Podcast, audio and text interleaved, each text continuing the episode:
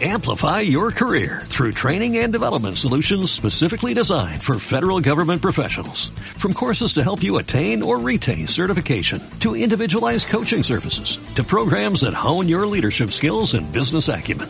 Management Concepts optimizes your professional development. Online, in person, individually, or groups. It's training that's measurably better. Learn more at managementconcepts.com. That's managementconcepts.com. Esto es Patitas Young, un lugar creado para hacer tu relación con tu mascota aún más intensa. Queremos ayudarte a comprender mejor a tu mascota, comportamiento, salud, motivaciones. También acompáñanos a denunciar los abusos y te informaremos de los peligros que corren. Entremos a este mundo de tu mascota. Aprende y profundiza tu relación con tu mascota. Aquí en Patitas Young.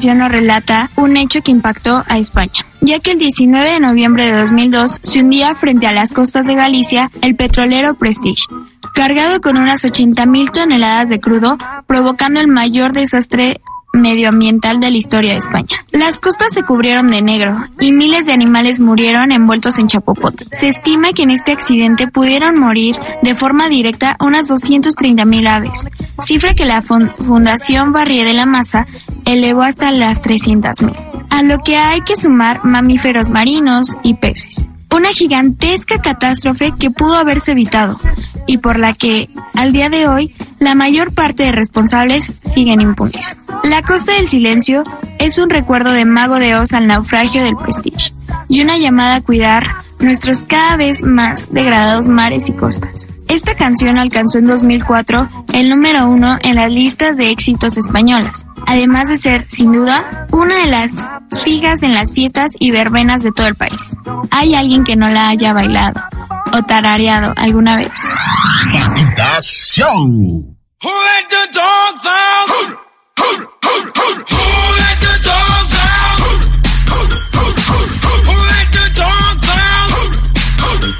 Señoras y señores, ¿cómo están? Buenos días, qué gusto y qué placer inmenso acompañarlos esta mañana de noviembre 27, 11 de la mañana, 8 minutos. Agradezco profundamente a Larisa Portugués por estas aportaciones musicales que nos hace cada semana. El tema que escuchamos, como ya bien lo dijo ella, es La Costa del Silencio del Mago de Oz. Qué bueno que nos acompañan. Muy, pero muy buenos días. Ed. Hoy tenemos un programa bastante variadito. Tenemos, como siempre, eh, lo mejor en contenido aquí en Patita Show.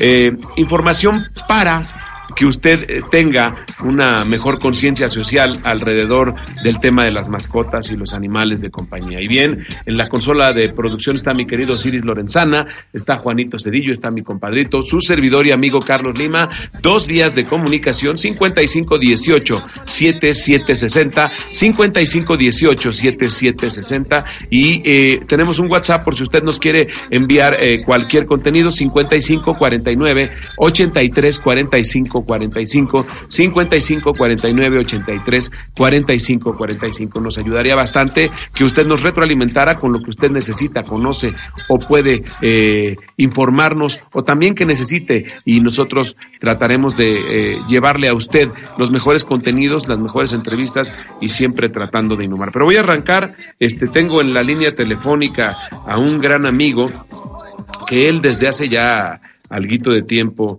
ha venido haciendo pues una serie de actividades eh, deportivas, eh, culturales eh, en, la delegación Tlalpan y él es León, León Telles Godínez. ¿Cómo estás, León? Muy buenos días. Muy buenos días, Carlos. Muy bien. Aquí con un poco de frío en la bicicleta. Oye, a ver, cuéntame, León, ¿qué es lo que pasa en Tlalpan todos los días? Esta es la buena noticia de la mañana.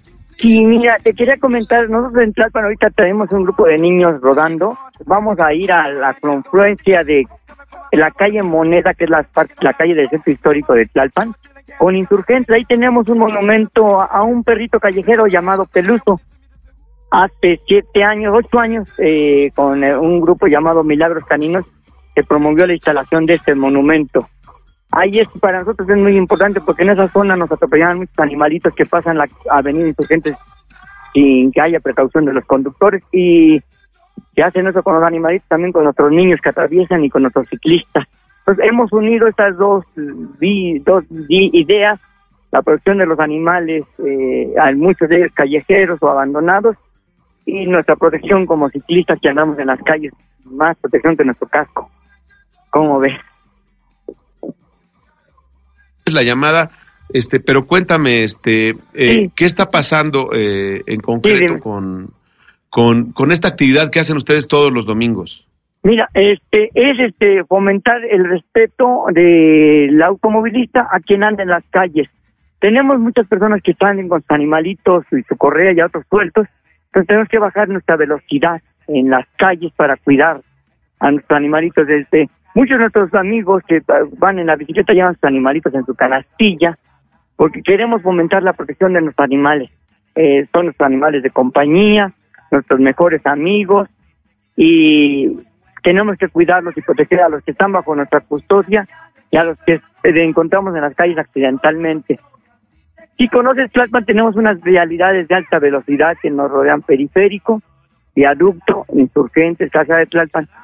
Y nuestros animalitos este, pues, sufren mucho porque se les atraviesan las calles y no tenemos cómo cuidarlos. Entonces, y el monumento a Peluso tiene que ver con ese sitio de dos barrios viejos donde tenemos que cuidarlos a, a los animalitos ahí.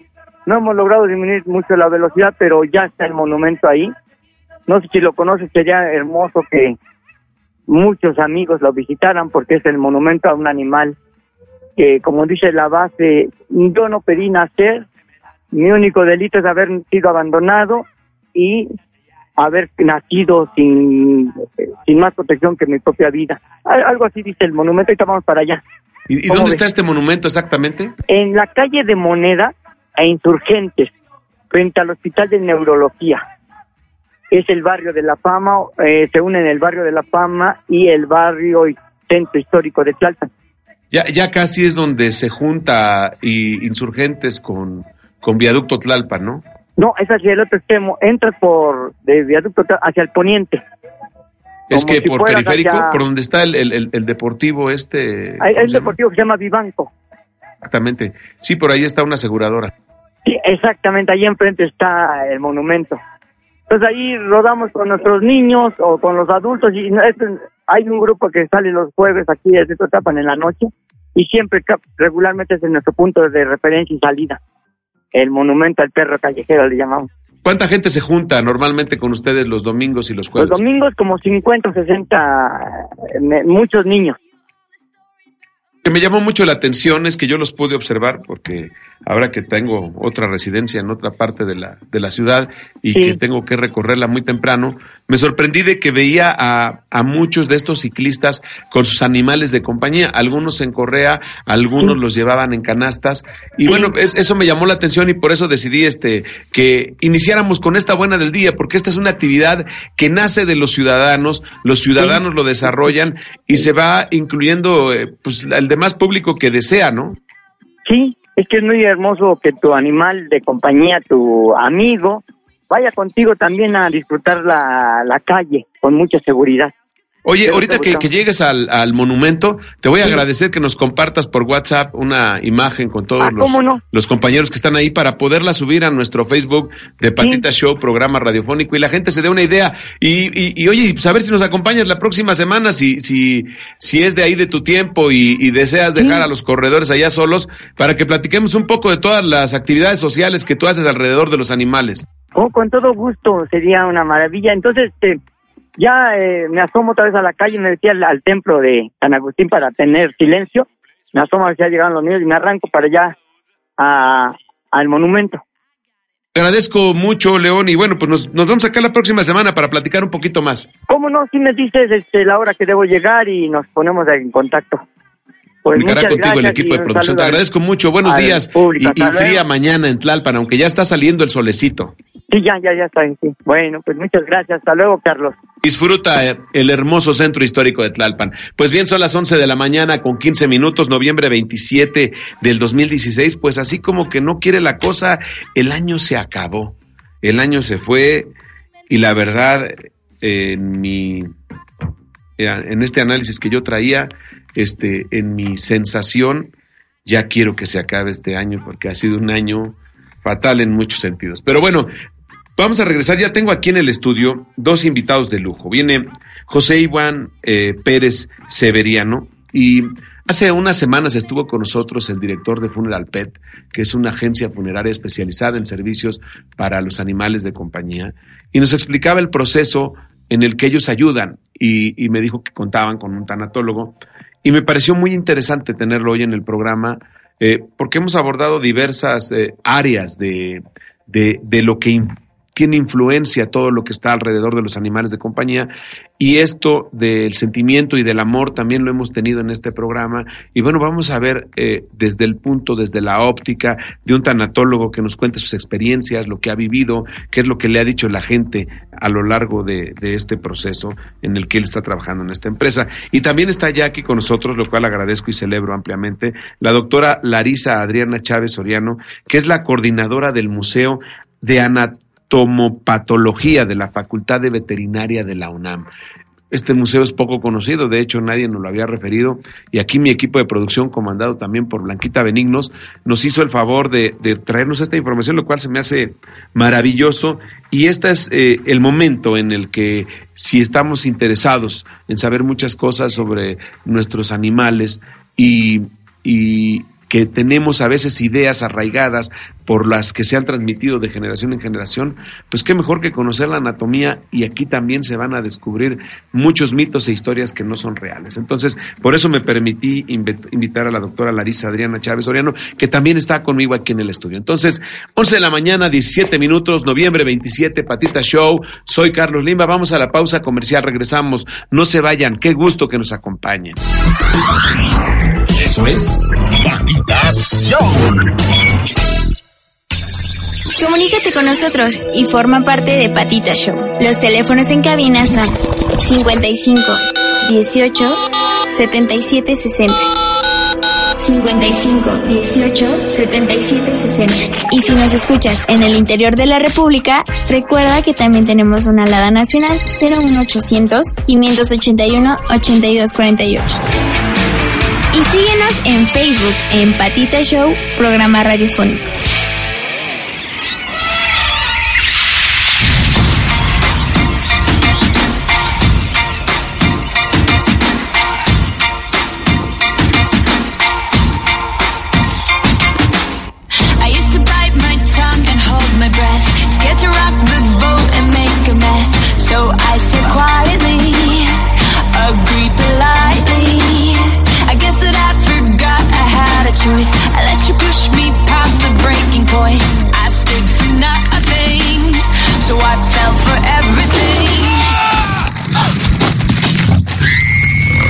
Señores, continuamos 11 de la mañana con 20 minutos. Un placer inmenso que nos acompañen. Este, fíjate que este no se oye bien este. Es que como que cambiaron aquí. Bueno, no me estoy acomodando acá ahora a los monitores, pero bueno, a ver, pues tenemos aquí, como les decía, a Josué Iván Pérez Severiano. ¿Cuántos años tienes, José? Buenos días. Hola, buenos días. Eh, tengo ahorita 23 años. 23 años, Josué. Oye, a ver, pero cuéntame, eh, eh, ¿cómo es que llegas tú a esta empresa a prestar servicios de tanatología? Bueno, eh, inicié lo que es de técnico en operador de crematorio. yo llegué a la empresa Funeral Pet en un inicio laborando de esa manera. posteriormente yo durante el tiempo que estaba trabajando en Funeral Pet, yo estoy, estaba estudiando lo que es la licenciatura en psicología en la FES Iztacala. Y eh, durante todas las experiencias que he tenido a lo largo eh, de Funeral Pet, me llamó la atención estudiar lo que es el diplomado de tanatología y es reciente eh, lo que se ha puesto en Funeral Pet, lo que es el servicio de tanatología. ¿Cuánto tiempo tienen implementándolo ustedes? En Funeral Ped aproximadamente como es reciente, es un medio año más o menos. ¿Cuántos casos han atendido? En este caso solamente han sido unos siete, más o menos. ¿Qué es lo más difícil que ha pasado? Eh, bueno, dentro de, Funeral Ped han surgido muchísimos casos y en varias ocasiones a veces la familia está eh, está pasando por un proceso de duelo, el cual es es muy complicado y todavía más para los niños. Para los niños. Para los ¿Cómo lo manejas ahí? En este caso, cuando eh, son niños, depende también mucho lo que es la edad, el vínculo afectivo que haya tenido eh, la mascota con, con, el menor. ¿Y en qué, en qué menores es el, es más doloroso? ¿Hasta qué edad de los niños? Eh, puede variar mucho. Es que el proceso de duelo varía muchísimo, tanto el vínculo eh, incluso las características de la muerte, eh, cómo falleció. ¿Como cuáles? Si es por un accidente o sí, exactamente. si es inesperado. Si es, si es inesperado, a veces en, en, eh, en, la familia, tanto en los niños, el proceso es todavía más complicado, porque precisamente porque no se lo esperan, no se imaginaban. Un día antes ven a su mascota corriendo, la ven comiendo y y al día siguiente encuentran a su mascota que ha fallecido. Quiere decir que cuando eh, hay una enfermedad, se prepara mejor las personas o ya están esperando esta partida?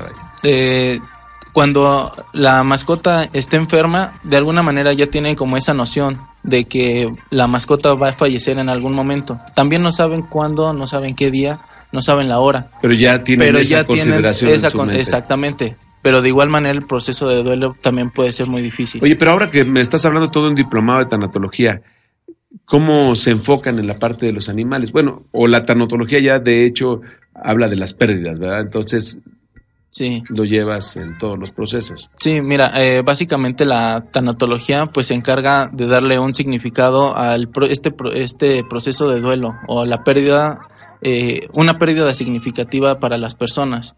De hecho, el duelo puede ser eh, tanto de una mascota, un familiar querido, Un divorcio. un, divorcio, un trabajo, eh, algo que realmente Una ausencia, ausencia de empleo, como exactamente, una ruptura amorosa incluso. Sí.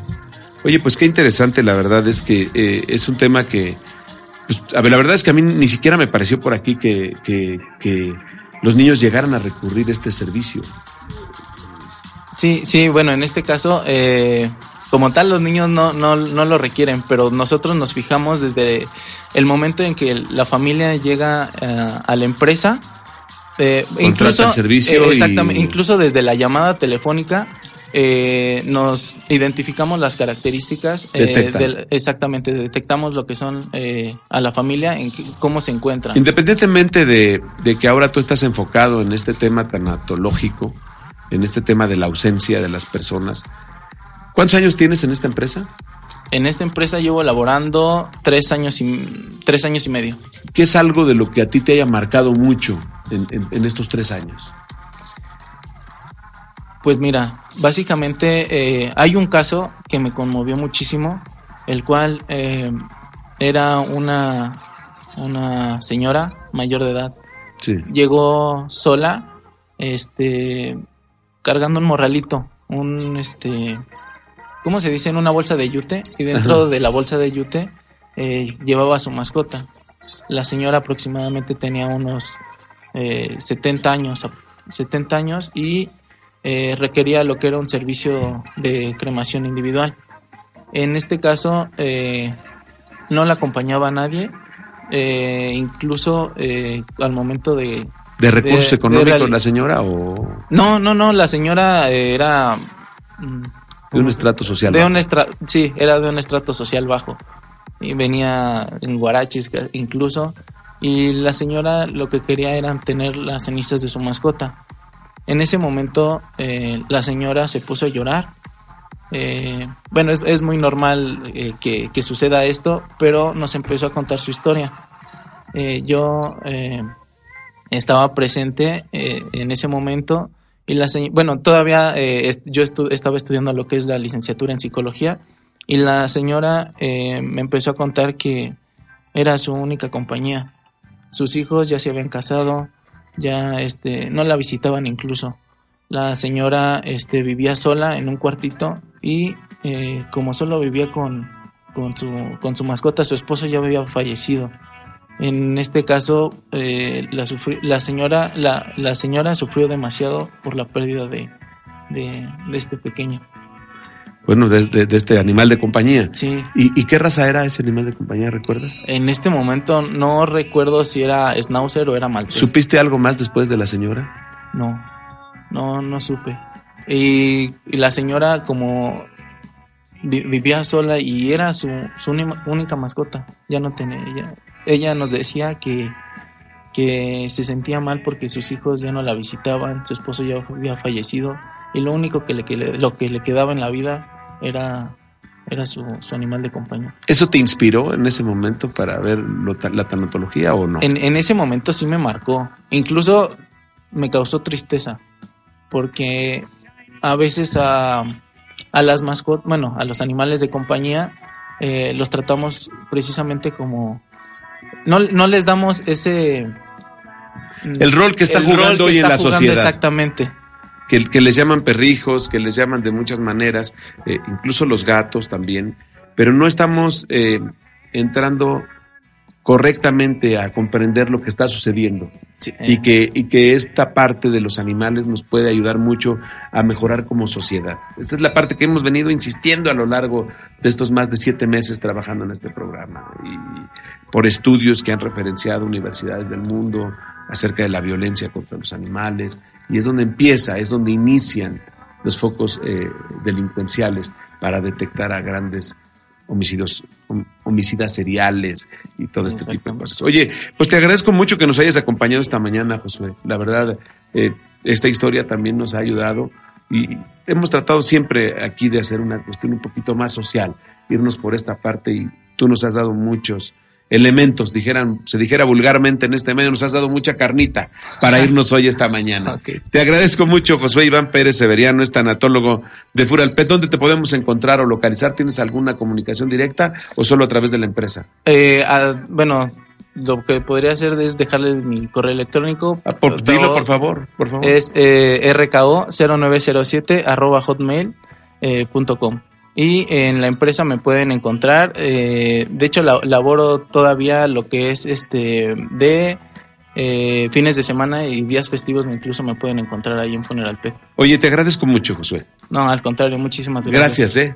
Muy, muchas gracias por habernos acompañado. La verdad es que eh, da mucho de qué hablar este tema y, y me siento, pues la verdad, eh, muy congraciado de tener esta información esta mañana. 11 con 29, noviembre 27, 55 18 77 60, un WhatsApp 55 49 83 45 45, 55 49 83 45 45, ABC Radio 760 de amplitud modulada, Lada 01 800 581 82 48. La pausa comercial. Regresamos para hablar con la coordinadora del Museo de Anatoma- Anatomopatología de la Facultad de Veterinaria de la UNAM. Continuamos. Patitación. ¿Sabías que el caballo que más vivió hasta ahora llegó a tener 64 años?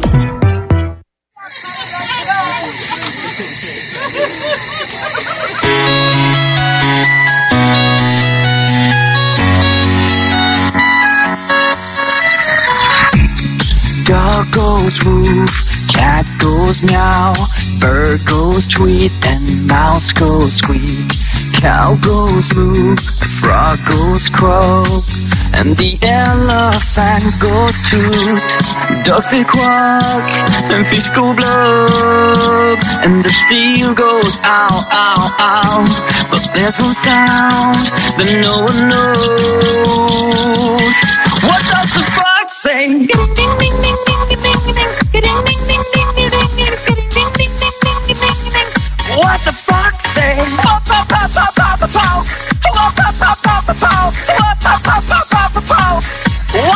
Ya estamos de regreso con todos ustedes, 11 de la mañana, 33 minutos, eh, noviembre 27. Dijeron que hoy iba a estar ya a 21 grados. O sea, esperemos que, porque la verdad es que el frío ya después del cuarto piso ya cala, ya cala el friecito. Bueno, pues está con nosotros la doctora Larisa Adriana Chávez Soriano. Ella es bióloga, pero es la coordinadora del Museo de Anatomopatología de la Facultad de Veterinaria de la UNAM. ¿Cómo estás? Bien, gracias. Pues muchas gracias por la invitación y este, pues Pues, oye, buenos días. A ver, yo ya leí algo acerca del museo, pero creo que es más eh, importante que tú me digas. Es un museo que surge en 1970 a partir de las investigaciones de un doctor preocupado, que también era veterinario, supongo yo, sí, y eh, tenían muy poquitas eh, especies. ¿sí? Y posteriormente lo toma otra persona. Ajá, la doctora Aline Schunemann. Ajá. ¿De Aluja. dónde era Lina? La doctora Aline es alemana, Sí. eh, de Marienburg. Eh, ella nació allá y estuvo mucho tiempo en Suiza, Ajá. según lo que refiere la historia. Y, Y vino a dar eh, clases a la UNAM. No, bueno, ella vino, me parece que vino a México y ya en México eh, no fue aceptada en la escuela de eh, agricultura, que antes era así. Este, la doctora, lo que sucedió con ella fue que eh, eh, no le aceptaron en veterinaria, entra en la otra escuela, pero después regresa dos años después y por ser mujer, ¿no? Que esa era la situación, eran puros hombres y ella pues tuvo que ser, este, después fue aceptada dos años después Y entonces eh, la doctora Lynn pues es una eh, de las personalidades más importantes de nuestra facultad. Eh, ya falleció. No, eh, ella todavía sigue trabajando a sus noventa y tantos años y eh, es y una... completamente enamorada de México. Ah, no, yo. sí, enamorada de México y enamorada de la profesión, o sea, al Oye. 100%. Y, y luego, eh, el museo estaba instalado en el lobby prácticamente de... Sí, el, el museo, bueno, empezó primero con el doctor Sarvide, eh, más o menos en los 40 y estaba en San Jacinto, que está aquí cerca del el metro, este, Allende. no, en el metro Colegio Militar. Ah, para acá. Ajá, eh, eh, ahí estaba la antigua escuela de veterinaria. Después de eso, en los setentas eh, se van ya a CEU, gracias al doctor Sarvide, porque él consiguió que eh, fuera autónoma la universidad, además de eso que la facultad, de, bueno, la escuela de veterinaria en ese entonces fuera... eh, ya que era la facultad, sí. era nada más la escuela. Exactamente, y después en los 90, bueno, en los 70 la doctora Lynn era su estudiante, y entonces ella este, empieza también con las piezas que le dejó el doctor, porque el doctor se enferma, tiene que abandonar, y entonces obviamente ella lo retoma porque era su alumna, y continúa con el museo, y eh, una de las cosas importantes se, se tenían en envases de vidrio, y entonces lo que se hizo es que después de eso se empezaron a, a colocar en unos, este, en unas, este, Como en plástico, ¿no? Ajá, ajá. A gelatinizar, digamos, Ajá. de alguna manera. y con líquidos, ¿no? Ya era totalmente diferente y era más manejable, ¿no? Porque el vidrio se podía romper. Y en ese empezaron con muy pocas especies. ¿Hoy cuántas tienen ustedes? Este son, las piezas son 533 piezas. ¿Y hoy dónde están? Ah, bueno. Eh, posteriormente, en, en 1991, lo que sucedió fue que se abrió el edificio de posgrado de la UNAM y ahí se colocó el museo. ¿Pero el, el- el posgrado de todos los posgrados de la UNAM No, o solo de solo de veterinaria? veterinaria. O sea, se, se hizo un edificio de posgrados Ajá. de la Facultad de Veterinaria Ajá. de la UNAM. Y en ese edificio se colocó el museo, donde hoy hay más de 500 piezas. Sí. ¿Y qué especies tienes? ¿De cuál a cuál? Ay, bueno, tenemos todas las especies domésticas, hay muy pocas silvestres, pero principalmente son perros y gatos, lo que, lo que se tiene de piezas. Y entre las piezas, bueno, se tienen algunas del doctor Sarvide, que todavía están en, en los envases antiguos, y eh, también están en eh, otros envases que se les llamaban Air Force. Eh, se les llaman Air Force porque tienen como una un, un marco de plástico y tienen como los aviones antiguos, ¿no? Que aérea. tenían las, las Sí. ventanas y así se pueden observar las piezas y ya después las otras ya están en los contenedores plásticos con otras sustancias. Y este museo me sorprendió porque no es muy conocido. Supongo que por los estudiantes de la carrera, pues es más referenciado. Ajá, sí. Pero, pero el público en general puede ir. Sí, este, principalmente lo que recibimos son personas que est- estudian ciencias biológicas, pero eh, cualquier persona puede ir al museo Y verlo. Ajá, y verlo, sí. ¿Cuántas personas trabajan contigo en el museo? En el museo somos poquitos, es mi jefa de departamento, eh, tu servidora y otras dos personas, eh, el, son dos técnicos que nos ayudan a estar eh, rellenando los, los contenedores, la Tienen que estar cambiando los líquidos cada cierto periodo. Sí, exactamente.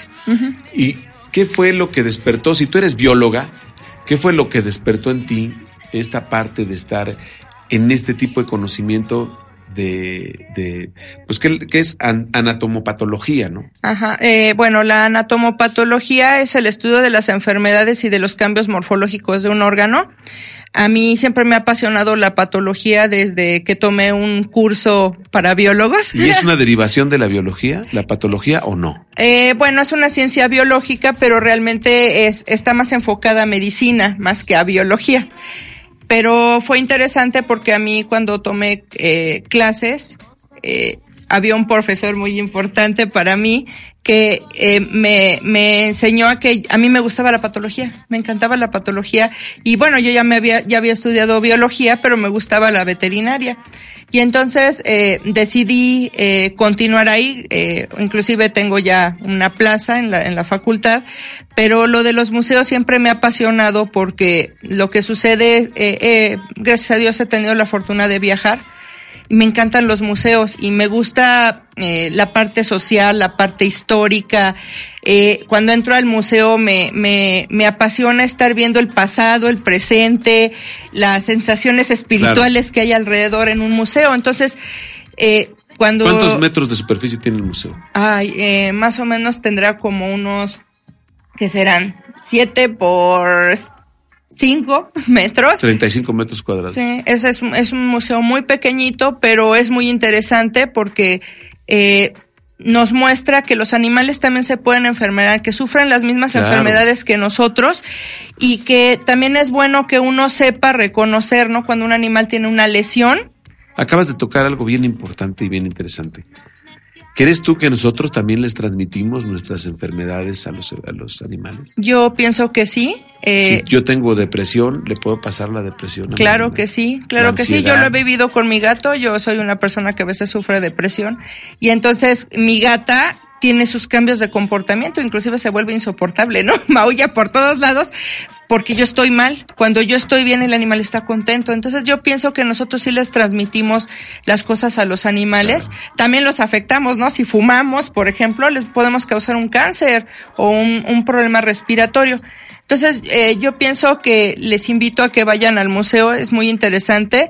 Hay muchas enfer- enfermedades que pueden aprender a conocer, eh, enfermedades, por ejemplo, que los animales nazcan con carencia de algo, que no puedan sobrevivir, o que sufran de cáncer, ¿no? Que es ahorita el, eh, la pandemia más grande del mundo este, que puedan tener cáncer y que las personas puedan detectar al observar a su animal en sus cambios de comportamiento, eh, ver que tengan enfermedades. Y entonces es muy interesante ver no estas lesiones.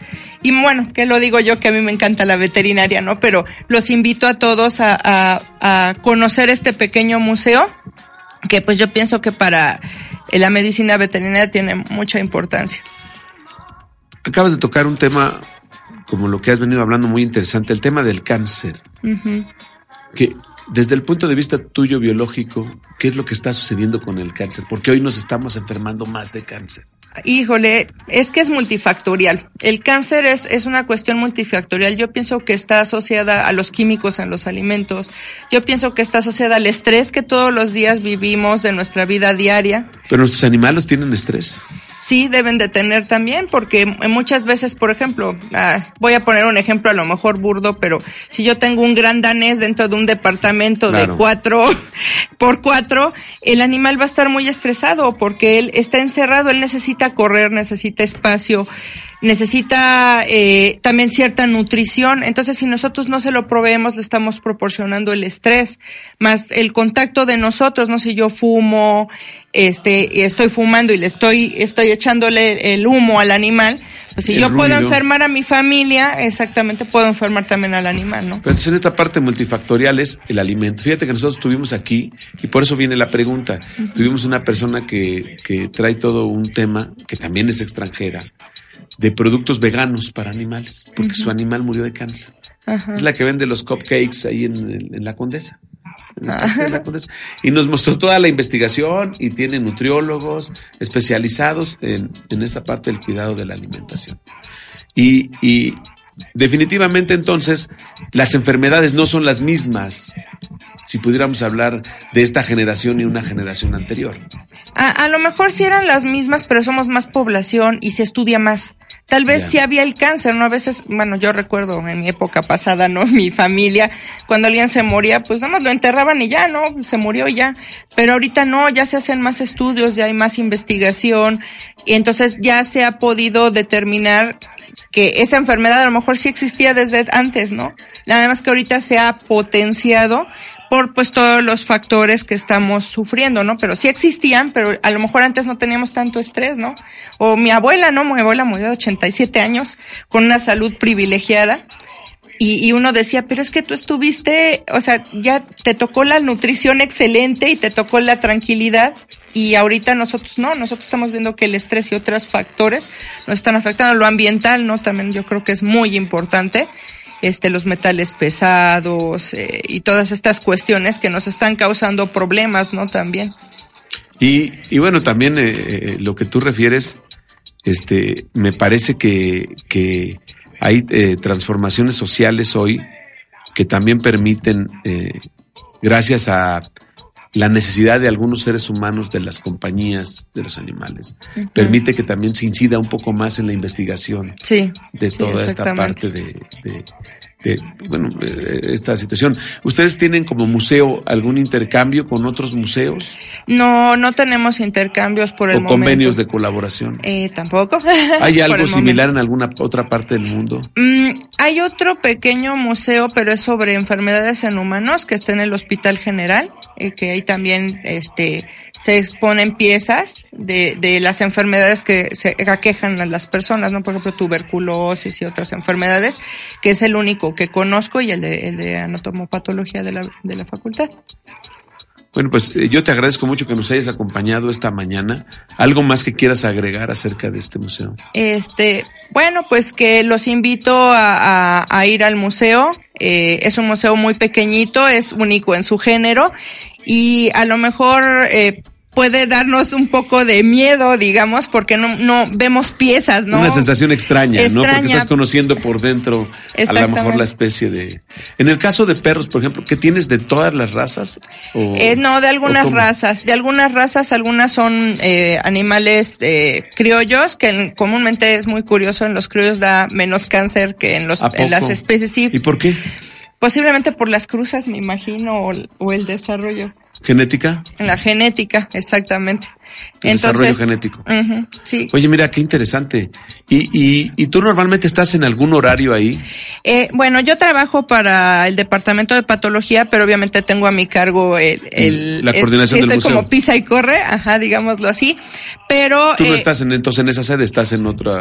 estoy jun- es que el edificio de donde Patología. yo estoy de patología está junto al, al de Para, para ubicarnos un poquito en Ciudad Universitaria, ¿dónde está el, este, la Ah, Facultad de Eh, Veterinaria? Llegan al metro Copilco, Ajá. del metro Copilco caminan sobre Cerro del Agua, atraviesan la, la avenida. Como si fuéramos hacia. Rectoría.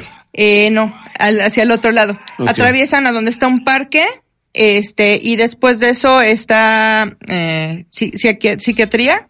Bueno, eh, se toman el, el anexo de psiquiatría y después de eso nada más cruzan la avenida hacia el lado izquierdo y va a estar en la Facultad de Medicina Veterinaria. Eh, en el edificio de posgrado es donde se encuentra el, el Entonces, museo. es muy fácil llegar. Llegas Sí. al metro, ni siquiera tienes que tomar un camión No, nada, caminando. Nada más que a veces nos cuesta trabajo. Exactamente. Pero descubrir CEU es maravilloso. Sí, no, Recorrer las instalaciones de Ciudad Universitaria y respirar toda la historia que Oh, está sí. en ese lugar. Y yo siempre he dicho que es medio cósmico. Porque hay una cosmogonía ambiental. Sí, sí, exactamente, exactamente. Oye, te agradezco mucho, Larisa, que nos hayas acompañado esta, esta mañana. Pues muchas gracias por la Este, invitación. Desmañanamos a tu esposo, que también es veterinario. Lo Sí. vamos a invitar para que venga a hablar con nosotros. Ah, claro en- que en- sí. En próximas fechas. Y bueno, pues te agradezco mucho el, el hecho de que nos hayas acompañado y felicidades por esta labor que es también interesante y valdría la pena que nos diéramos una vuelta para conocer un poco acerca de las diversas especies que, que- ¿Hay algún número telefónico del museo? Eh, no tenemos, pero les puedo dar el del departamento de patología 56225888 o mi correo electrónico es larachs arroba hotmail.com. Perfecto. Te agradezco mucho. Para servirles, A sí, ti, buenos gracias. días. 11 de la mañana, 49 min- minutos, noviembre 27. Vamos a la pausa comercial y regresamos para despedir este programa que es de ustedes. Gracias.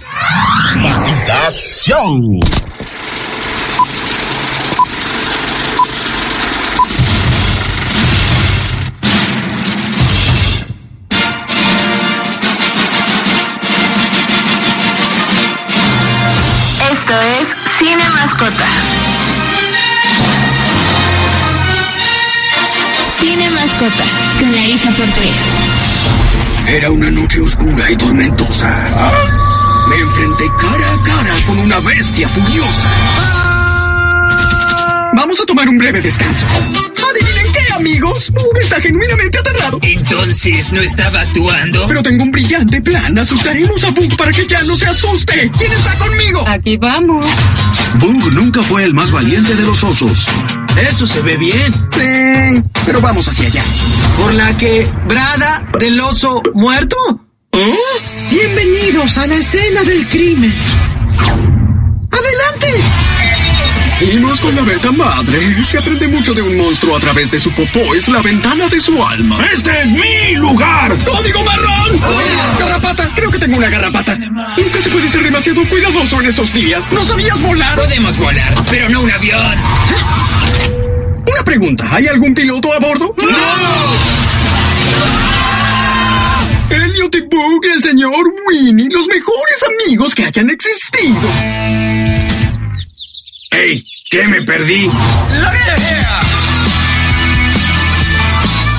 ¿cómo están? Yo soy Larisa Portugués y estamos casi llegando al final del programa, pero antes les quiero presentar esta sección que se llama Cine Mascota. En esta ocasión les voy a hablar de una película que en lo personal me divierte muchísimo y se llama Open Season. Esta película salió bajo el sello de Sonic Pictures Animation y es dirigida por Roger, Roger Allers, Jill Colton y Anthony Stech. Fue estrenada en cines el 29 de septiembre del año 2006 en los Estados Unidos por Columbia Pictures. La historia centra de las criaturas en el bosque que tradicionalmente se cazan unidas en contra de los cazadores. También ha sido lanzada en el formato IMAX 3D. Esta película nos relata una historia de Boo, un oso pardo nada habilidoso y muy consentido, que al momento de conocer a un ciervo salvaje, flacucho y parlanchín llamado Elliot, se desata y esto hace que su cuidadora ya no lo pueda tener más en su casa en este pueblo que se llama Timberline. La historia de estos dos extraños amigos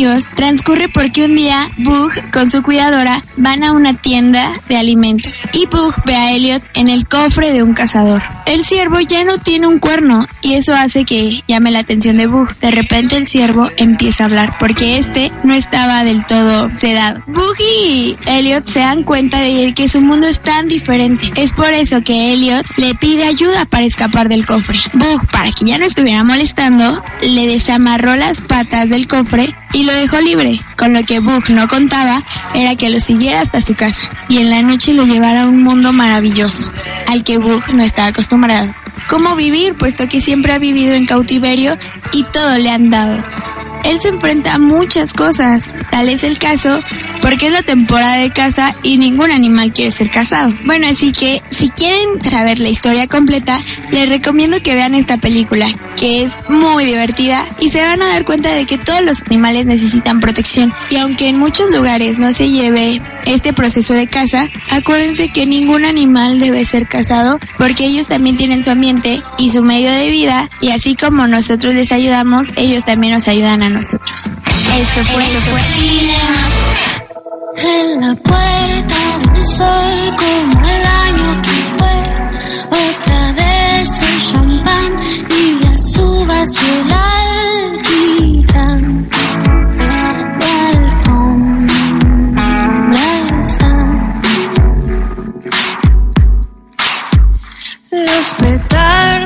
Pues señoras y señores, eh, muy agradecido esta mañana porque ha sido muy nutritivo hoy la, la plática, la conversación. Todos los días aprendemos algo nuevo. Por ejemplo, yo ya aprendí, aprendí hoy que nuestros compañeros que siguen, llevo toda la semana buscando, recurrí a todos los diccionarios habidos y por haber. Tengo de hecho la aplicación de la RAE en mi, en mi, en mi, en mi teléfono celular y, y, y, no pude encontrar este, la palabra tentero. Pero a ver, yo les voy a decir algo. ¿Quién, quién es el titular del programa? Vénganse para acá, para que entre conmigo aquí al área. Les voy, a, les voy a decir una cosa, algo que no saben dentro de... Yo, a nivel personal, eh, traigo una investigación sobre la preservación del patrimonio cultural y biodiverso y he venido haciendo eh, alguna investigación en, muy de manera particular, siéntate, siéntate conmigo. Muy de manera particular, siéntense, muy de manera particular he venido haciendo una investigación sobre un, una artesanía típica de Hidalgo, los tenangos. Son unos bordados multicolores, así lo definían los antropólogos. Pero yo, eh, en mi investigación académica, propuse que, le, que los. Bueno, en mi análisis, eh, yo encontré que los tenangos no eran los bordados, sino los dibujos, porque se los estaban plagiando muchas, muchas empresas internacionales. Y hice una propuesta académica donde repartí 100 puerquitos eh, de cerámica y se los di a las diferentes indígenas para que los dibujaran, hombres y mujeres. Ah. Y ahí dije, ¿sabes qué? Los tenangos no son los bordados, son los dibujos. Pero ahí les quiero presumir yo, a ustedes, eh, esa palabra no existía en el diccionario. Tenangos no existía en el diccionario. Y yo me permití mandar toda mi documentación a la Real Academia Española para que esa palabra eh, estuviera en el diccionario. Y lo que yo mandé de sustento fue toda mi investigación alrededor de que yo rompía el paradigma de que eh, los tenangos eran los, los bordados y los dibujos.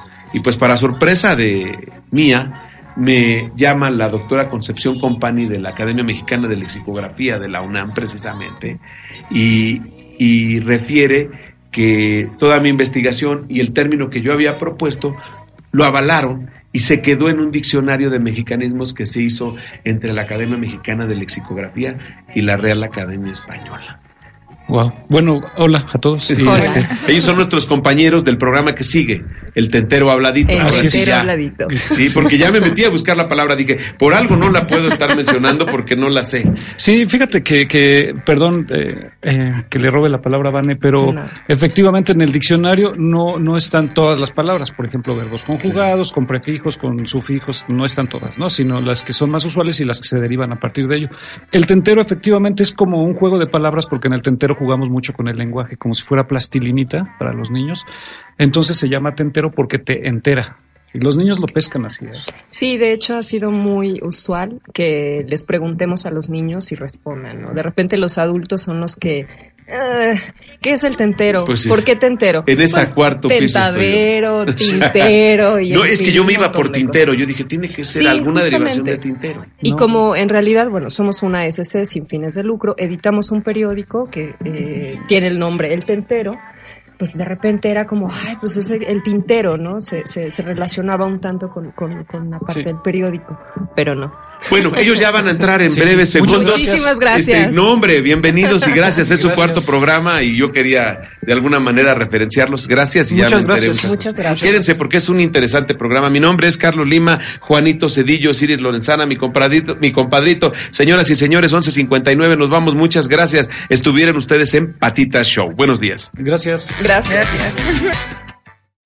Amplify your career through training and development solutions specifically designed for federal government professionals. From courses to help you attain or retain certification, to individualized coaching services, to programs that hone your leadership skills and business acumen, Management Concepts optimizes your professional development. Online, in person, individually, or groups, it's training that's measurably better. Learn more at managementconcepts.com. That's managementconcepts.com.